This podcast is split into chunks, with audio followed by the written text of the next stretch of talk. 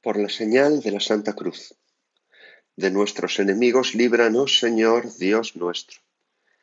En el nombre del Padre, y del Hijo, y del Espíritu Santo. Amén. Señor mío y Dios mío, creo firmemente que estás aquí, que me ves, que me oyes. Te adoro con profunda reverencia. Te pido perdón de mis pecados y gracia para hacer con fruto este rato de oración. Madre mía Inmaculada, San José, mi Padre y Señor, Ángel de mi guarda, interceded por mí. Por segunda vez les dice nuestro Señor Jesucristo a los habitantes de Cafarnaún que estaban con él, yo soy el pan de vida. Recordad, ¿eh? cada vez que escuchéis, sobre todo en el Evangelio de San Juan, yo soy, temblad un poco por dentro, como Moisés. Se está proclamando Dios. Les dirá cuando vayan a prenderlo en Getsemaní a los soldados, ¿a quién buscáis? A Jesús el Nazareno. Yo soy. Y se echarán para atrás y se caerán al suelo. ¿eh? Yo soy el pan de vida. Impresiona escucharlo.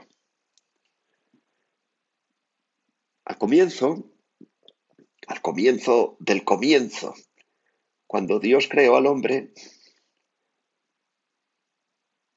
lo puso, en el jardín de Edén y allí le dio el árbol de la vida, para que el hombre comiera de él y no muriese. Pero el hombre pecó y fue expulsado del Edén, que quedó sellado con aquel querubín con la llama de espada vibrante. Dijo Dios, vamos a sacar al hombre del jardín de Edén, no sea que pueda comer del árbol de la vida y no muera. Y en las palabras que le dijo Dios a Adán después de haber pecado, incluyó esto. Comerás el pan con el sudor de tu frente. Pero el hombre sudaba para conseguir el pan, sudaba arando la tierra, sembrando, cosechando, trabajando en el molino, y por más que sudaba y comía el pan, el hombre de todas formas moría. El sudor de su frente no le garantizaba un pan como aquel fruto del árbol de la vida un pan que le diera vida eterna. Sin embargo, hoy tenemos un pan que nos da vida eterna. Y nos ha llegado a nosotros con el sudor de nuestra frente. Pero cuando ahora digo nuestra frente, me refiero a aquel que es nuestra cabeza, que es Cristo.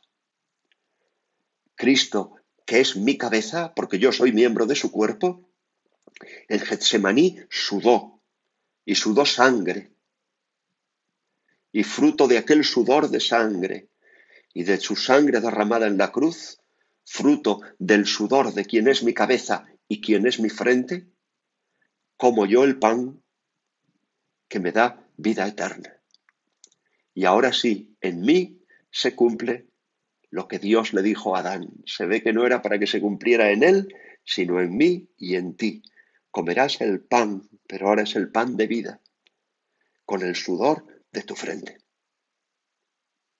Señor, tú eres mi cabeza, tú has sudado sangre para que yo pueda comer este pan. Te doy gracias, Señor, por el pan que he recibido por el sudor de, de tu frente, Señor, que es la mía porque tú eres mi cabeza. Para la cultura aquella de los judíos y también para nosotros, la palabra pan equivale también a alimento. O sea, cuando decía el Señor a Adán, decía ya de Dios, comerás el pan con el sudor de tu frente, no quería decir que se fuera a alimentar solamente de pan, por lo menos ponle un poquito de chorizo o, de, algo, ¿no? Aunque sea un poquito de aceite de oliva con un tomatito. Eh, pero es que pan es una palabra simbólica también que, que se va referido a todo el alimento. Y el cuerpo se alimenta del pan, entendiendo por pan cualquier alimento corporal.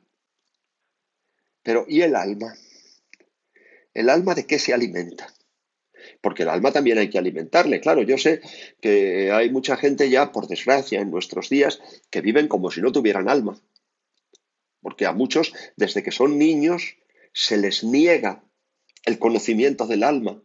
Se los trata como si no tuvieran alma, como si fueran simios evolucionados con conexión a Internet o con WhatsApp. ¿eh? Pero hay muchos niños que ya no les dicen que tienen alma. A mí, gracias a Dios, y doy gracias porque desde niño me lo dijeron que tenía alma. Y he valorado siempre ese algo espiritual que hay dentro de mí. Pero ahora mismo ya hay muchos que incluso desconocen lo que es el alma. Y por tanto no la alimentan. Y entonces tienen alma, pero la tienen llena de muerte porque no la han alimentado, pero el alma se alimenta. El alma hay que alimentarla, igual que alimentamos el cuerpo. Y es una deformidad que en una persona, en un ser vivo, crezca el cuerpo, pero no crezca el alma. Los que tenéis niños, alimentad sus almas, enseñadlos a rezar desde muy pequeños, rezad con ellos. Y que ellos desde muy niños den más importancia al alimento del alma que el del cuerpo. Y por eso también cuando llega la cuaresma eh, es bueno que les impongáis pequeñitos ayunos, no como los de los adultos, evidentemente. Yo, mira, en mi parroquia, a los niños siempre después de misa vienen a la sacristía y les damos un dulce. Pero cuando llega el miércoles de ceniza le damos solo la bendición y decimos, mira, hoy es ayuno, no hay dulce. Ninguno protesta, ¿eh? Es verdad, porque les digo, el próximo día te doy dos, ¿no? pero, pero en ese momento no protestan. Eso sí, al siguiente día me reclaman el, de, el del día anterior también. Bueno, pero es bueno que a los niños los, los eduquéis así también. Eh, de tal manera que den más importancia al alimento del alma que al del cuerpo. Un niño tiene que saber desde niño que lo más importante del día es rezar. O la lectura que hacéis muchas familias del Evangelio, que la hacéis juntos, porque la Sagrada Escritura es también alimento del alma. si tú preguntas por ahí a gente que incluso tiene una vaga noción de lo que es el alma, te dicen el alma de qué se alimenta de libros. Bueno, pues mira, puedes leer, vamos, la enciclopedia británica entera y te mueres igual. ¿De qué se alimenta? De películas, de cine, como algunos que alimentan el alma y el espíritu a base de series y de verse ocho capítulos seguidos de una misma serie y luego otra y luego otra y luego otra y engullen y engullen y engullen y engullen y luego se mueren. Y sigue habiendo un vacío por dentro porque al alma le falta el alimento principal. Otros quieren alimentar el alma y, hablo de personas que tienen una vaga noción de lo que es el alma, con afectos, buscando que la gente les quiera, que les aplaudan, que les alaben, que les honren, que les agradezcan y nunca están satisfechos, jamás. El alimento del alma es Cristo. Y por eso, eh, cuánto satisfacción da eh, a los sacerdotes a los seglares también, que lo veis, cuando ves a una persona que lleva años viviendo sin Dios y de repente se convierte, conoce a Jesucristo, se enamora de Jesucristo y de repente se siente saciada por dentro y te dices que esto, esto no lo había tenido nunca, Padre, nunca. Es decir, esta plenitud que tengo dentro ahora mismo, como cuando sale algunas personas de confesar, que salen con una satisfacción que te parece que van caminando, eh, vamos, 50 centímetros por encima del suelo, ¿no? es que de una satisfacción tan grande, claro, porque has metido Cristo en el alma y entonces te alimentas, porque ese es el alimento del alma. Hasta tal punto es así que cuando tienes Cristo en el alma, ya todo lo demás te sobra. Claro que vas a leer y claro que vas a ver eh, buenas películas y buenas series de televisión y, y, no vas a desechar a las personas que te quieren, ni mucho menos. Pero todo eso como que ya viene a más a más. Si no lo tienes, no pasaría nada. Podrías vivir sin ello. ¿Por qué? Porque ya tienes el alma muy bien alimentada. No os dejáis engañar por una insidia del demonio con la que el demonio engaña a mucha gente. Personas que se acercan al confesor y le dicen, ay padre, es que llevo tres meses sin rezar porque tengo muchas dudas de fe. Es mentira, es al revés. Llevas tres meses sin rezar, quiere decir que llevas tres meses sin darle alimento al alma. Tú imagínate que llevaras tres meses sin comer. ¿Cómo irías por la calle? Podrías levantarte de la cama a duras penas. Eso si pudieras. Bueno, pues llevas tres meses sin rezar, tienes el alma completamente anémica, anoréxica. Y entonces, claro, eh, por eso tienes dudas de fe, porque es que se te ha debilitado muchísimo el alma. Entonces, no, no es, ay, no rezo porque tengo dudas de fe. Dale la vuelta a la frase. Padre, tengo dudas de fe porque llevo tres meses sin rezar y entonces el alma se me ha debilitado y, cualquier, eh, cualquier viento me la lleva, evidentemente. Entonces, ponte a rezar, recupera la oración, confiésate, comulga, fortalece el alma y ya verás como en menos de dos semanas la fe está otra vez robusta y vuelves a sentarte en Dios y a sentirte fuerte delante de Dios, claro. Anda, mira ahora eh, en este tiempo de oración, mira a Jesús, míralo desde lo profundo de tu alma y dile algo precioso. Señor, tú eres mi alimento. Señor, quiero devorarte. Quiero que llenes tú mis entrañas, quiero que llenes tú lo profundo de mi corazón, porque tú eres mi alimento. Tengo hambre de ti y cuanto más te como, más hambre tengo de ti. ¿Sabéis lo que dice San Gregorio Magno en uno de sus sermones? Yo creo que de San Gregorio Magno me gustan muchísimas cosas, eh, los tratados morales del libro de Job, pero este sermón quizá es lo que más me gusta de San Gregorio Magno, eh, junto con algún otro en el que habla de sí mismo, pero este en el que dice la diferencia entre el alimento corporal y el alimento espiritual. Dice, el alimento corporal, veréis que, que bien lo entendéis, porque se entiende muy bien. El alimento corporal, cuando no lo tienes, lo apeteces, te mueres de hambre por él. Es decir, si tú durante un día, desde por la mañana, no comes, llega a las 7 de la tarde y estás que te mueres de hambre. Vamos, cuando llegas a casa a las 7 de la tarde, si no has comido en todo el día, abres la nevera y puedes, puedes desvalijarla. Entonces dice, el alimento corporal cuando no lo tienes, lo apeteces. Sientes una enorme hambre de él. Pero cuando lo tienes, de repente te sacia y te produce asco. Y es verdad, que llegas muerto de hambre a las 7 de la tarde, pero si empiezas a comer, a comer, a comer, a comer, a comer sin medida, llega un momento que podrías hasta vomitar. Ya hasta te da asco ver la comida. Es cierto, ¿verdad? Bueno, pues sigue diciendo San Gregorio. Pues con los bienes espirituales sucede exactamente todo lo contrario. Cuando uno no los tiene, no le apetecen nada. Decidme si no es verdad. Coged a una persona que lleva 15 años sin pisar una iglesia y decirle, oye, ¿quieres venir a misa? Te va a mirar con una cara, ¿a dónde me has dicho? ¿A misa? ¿Lo que hago yo en misa? Si no pinto nada en misa, venga, hombre, me voy al fútbol, me voy al cine. Eh, bueno, ahora no, ahora ni fútbol, ni cine, ni misa. Pero, bueno, puestos a ver algo por televisión, ¿qué, prefiere ver esa persona? ¿La misa de 13TV o el último capítulo de la última serie que le guste? Evidentemente, vamos, no tiene opción. Me voy a tragar yo una misa ahí de 40 minutos, venga, hombre, lleva 15 años sin ir a misa y es que no le apetece nada, no se extrañe, ¿eh? Porque es así, el alimento espiritual, cuando no lo tienes, no te apetece nada. Es al contrario que el corporal. ¿Por qué? Porque el alma se te queda entumecida, el alma se te queda anestesiada, eh, se te queda tonta. Y entonces ya no siente el hambre. No es que no la tenga, es que no la siente. Pero sigue diciendo San Gregorio. Sin embargo, ese alimento espiritual, cuando lo tienes, cuando lo comes, cuanto más comes, pasa por lo contrario que con el corporal. Cuanto más comes, más hambre tienes.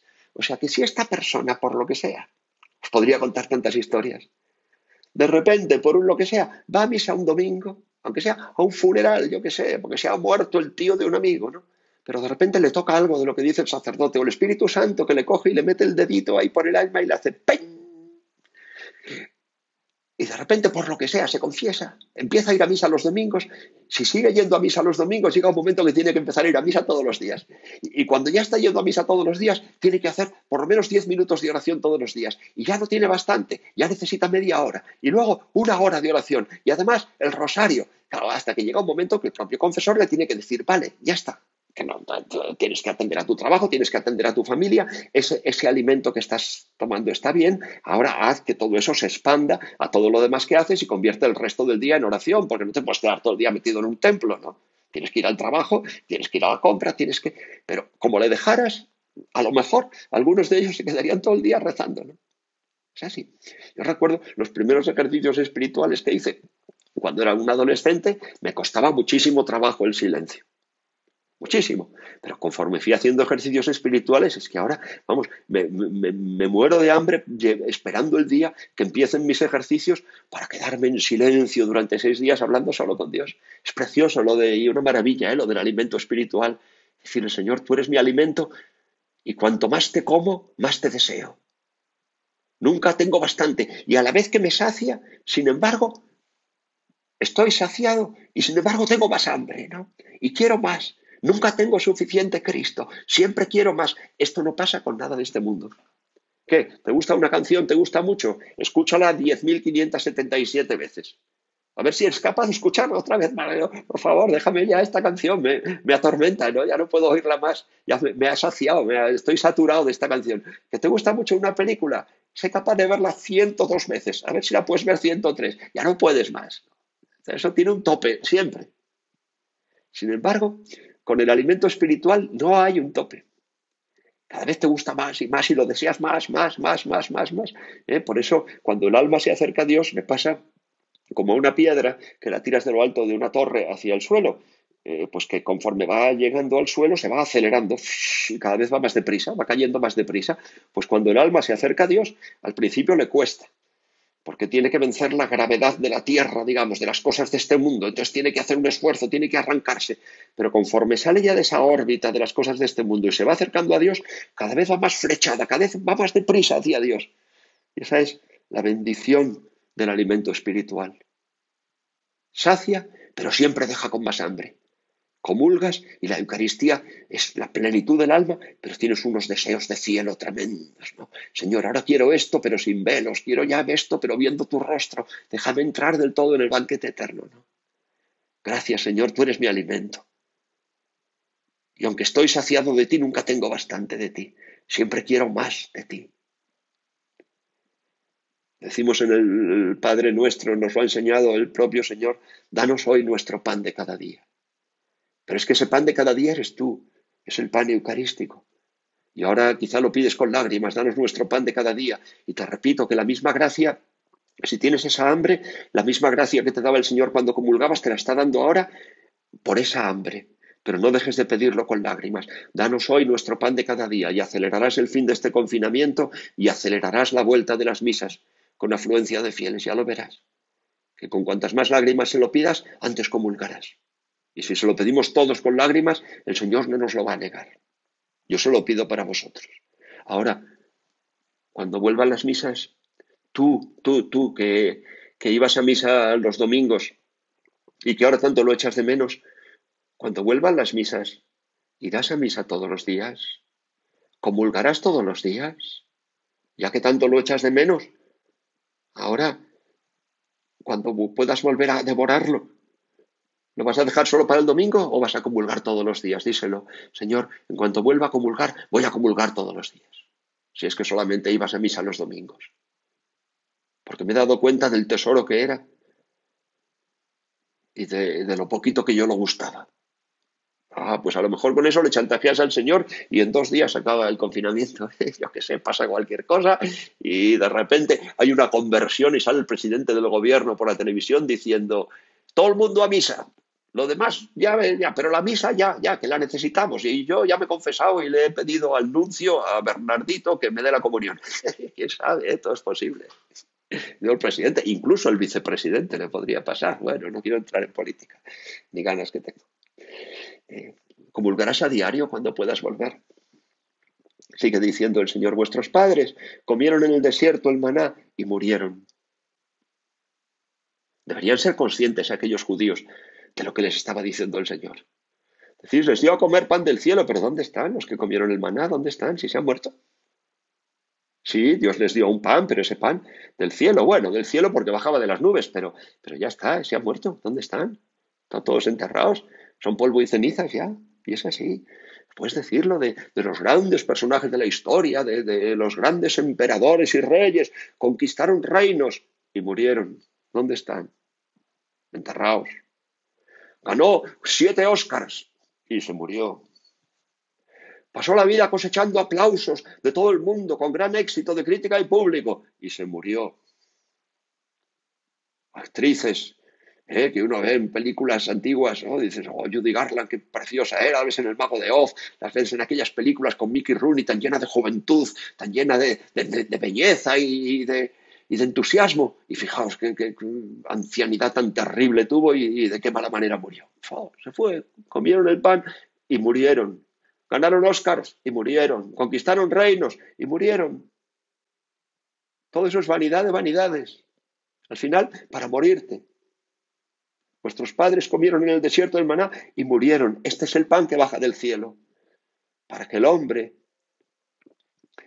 para que si algún, para que si alguien lo come, no muera. ¿Por qué? Porque este pan baja del cielo de verdad, no del cielo de las nubes como bajaba el maná, sino del cielo, de lo eterno, de la eternidad, del reino de Dios. Y en el cielo no hay muerte. Dice San Pablo que Cristo, una vez resucitado de entre los muertos, ya no muere más. La muerte no tiene dominio sobre él. Pero antes de, bajar a la tierra, si es que se puede decir antes que no se puede, tampoco estaba en el cielo. Y ahí no hay muerte. Y entonces desde el cielo, donde la muerte no existe, ha bajado este pan. Y el que lo come es levantado sobre las urgencias y las criaturas y sobre todo lo que conlleva esta vida terrena es levantado y es que cada vez que comulgamos somos llevados al cielo. Y cuando comulgas, tu alma es llevada al cielo, sale de la línea del tiempo y se va a la eternidad. El pan que entra por el cuerpo, como ya te he dicho alguna vez, llega hasta el alma y la rescata como que la abduce a lo eterno, donde no eres ni joven ni viejo. Y una persona de 90 años viene a comulgar, vuelve a su sitio y de repente casi como que se transfigura. Mira, ya no es ni joven ni viejo, está, está en lo eterno, está en el cielo, porque comulga con tanto fervor. ¿Con qué fervor comulgan algunos ancianitos? ¿Verdad? Yo le llevaba la comunión a una mujer muy anciana, a la que cuidaba una chica eh, americana que no tenía mucha cultura religiosa, pero cuando veía comulgar a esta mujer que cada vez que yo le decía el cuerpo de Cristo, es que se ponía a llorar, decía, amén, se ponía a llorar y comulgaba con tal fervor que la chica miraba y dice, ¿pero qué le pasa cuando se come eso? Digo, hija, se lo tuve que explicar. Y al final acabó ella pidiendo catequesis también para poder comulgar. ¿eh? hubo que interrumpirlo, pero, pero se dio cuenta, es verdad, porque esta mujer comulgaba con tal fervor que es que eh, era llevada a la eternidad, ¿no? como la beata Imelda Lambertini. Claro, el que lo come es levantado sobre esta vida. Por eso dice que si alguien lo come, no muera. ¿Por qué? Porque el que come este pan y tiene vida eterna, la muerte no le atrapa. Es decir, ¿quiere esto decir que si comulgo voy a vivir 300, 500, mil años? No, por el amor de Dios. Que si comulgo no me voy a morir de un infarto, no, por el amor de Dios. Claro que vas a, a llegar a la muerte, pero no vas a morir. La muerte la vas a cruzar como quien cruza una puerta en lugar de estamparte contra la muerte y quedar deshecho, destrozado, fulminado, la vas a cruzar como la han cruzado los santos, los mártires, vas a cruzar a través de ella y vas a pasar al otro lado, que es el lado de la eternidad. Como San Lorenzo cuando estaba ahí eh, achicharrándose en las llamas y riéndose, ¿por qué? Pues porque la muerte no le podía coger, él estaba ya cruzando y pasando al otro lado. Por eso sí, vas a pasar por la muerte, pero no vas a morir, vas a cruzarla como quien cruza una puerta y una puerta triunfal.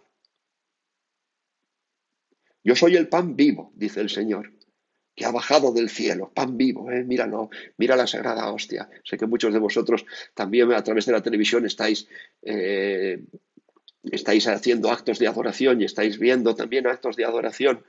¿eh? y exposiciones del Santísimo por televisión. Bueno, pues si ahora es por televisión, mira la Sagrada Hostia por televisión, pero mira la y está vivo, está vivo. Yo cuando lo tengo en mis manos, cada vez que celebro misa y después de consagrar el pan, lo levanto a la altura de los ojos y lo miro y digo, pero es que lo tengo en las manos. Digo, si es que está vivo, está vivo. A veces pienso incluso, digo, es que vamos, podría retirar las manos y se quedaría ahí suspendido porque está vivo. No, no la retiro, ¿eh? porque no, quiero tentar a Dios ni le voy a decir como los judíos, hazme un signo del cielo. Pero vamos, que, que, que me da la impresión esa, ¿no? Es que quito las manos, se quedaría en el aire, es que está vivo, lo noto, lo noto vivo en mis manos, ¿no? Y por eso ese cogerle se me convierte en una caricia. No sé si le acaricio yo o me acaricia él los dedos o nos acariciamos los dos.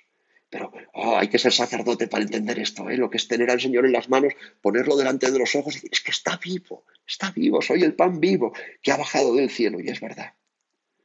Yo soy el pan vivo que ha bajado del cielo. Qué delicias eh, las que os estoy contando, disfrutadlas. Si alguno come este pan, vivirá eternamente. Y es así, la comunión es seguro de vida eterna. Y ahora, perdonad, que os voy a hacer una pregunta un poco con trampa y no quiero convertir, estamos rezando y nos queda poco tiempo, no lo quiero convertir en una catequesis, pero dejadme ahí un pequeño trayazo así de catequesis, por decir una frase que es muy usada, ¿no? ¿Los cristianos creemos que hay vida después de la muerte? Pues sabéis lo que os digo, que no. Que técnicamente no. No creo que haya vida después de la muerte.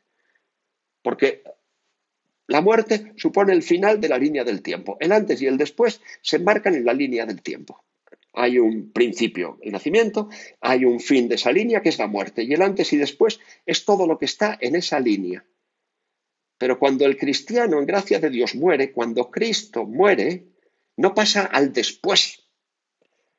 Como si después del final del partido el árbitro pita prórroga, ¿no? Entonces sí, hay fútbol después del partido. No, no, no, no, no. No es después, no hay vida después de la muerte. Hay vida fuera, aparte de esta vida. Encima de la vida, no de la muerte, encima. ¿eh? Si os digo, si la línea de la vida es una, si la vida de entre el nacimiento y la muerte es una línea, la eternidad es un punto que está encima.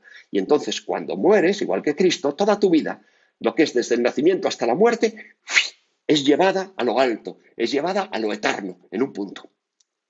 Y por eso hablamos Jesús resucitado, pero hablamos con el niño Jesús, hablamos con Jesús joven, hablamos con Jesús crucificado, porque es toda su vida la que es llevada a la eternidad. Por eso no, no, no es después de la muerte, no, no. Lo que ocurre es que cuando llega la muerte, somos llevados a lo eterno.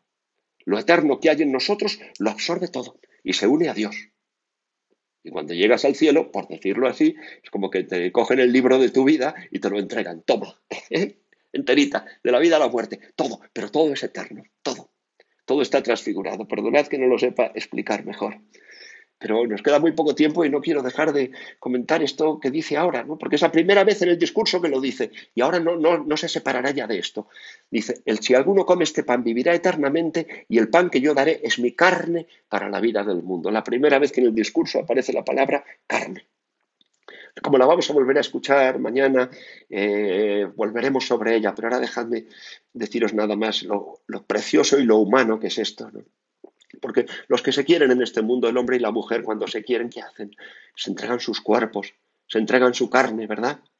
En un abrazo precioso del que surge la vida, pero que es al final eh, la carne de uno y la carne de otro son los dos una sola carne. Y el Señor que tanto nos ha querido, lo que nos ha entregado es su carne. Por eso miramos a la custodia, miramos a la Sagrada Hostia y ¿qué le decimos con Santo Tomás? Ave, dar un corpus, salve, verdadero cuerpo. Os decía antes, está vivo, ahora mira Luis, es un cuerpo, es un cuerpo humano. Lo que yo le estoy entregando al Padre en cada misa es un cuerpo humano, es carne, carne humana y sangre humana del Hijo de Dios.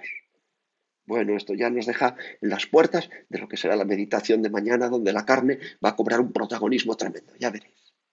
Ahora vamos a a mirar y a llevar nuestros ojos a la Virgen Santísima. Qué comunión la de la Virgen Santísima. Qué comunión de nueve meses, ¿eh? Durante nueve meses recibió el cuerpo, el ver un corpus, el cuerpo del Hijo de Dios, lo recibió en sus entrañas y lo tuvo allí durante nueve meses.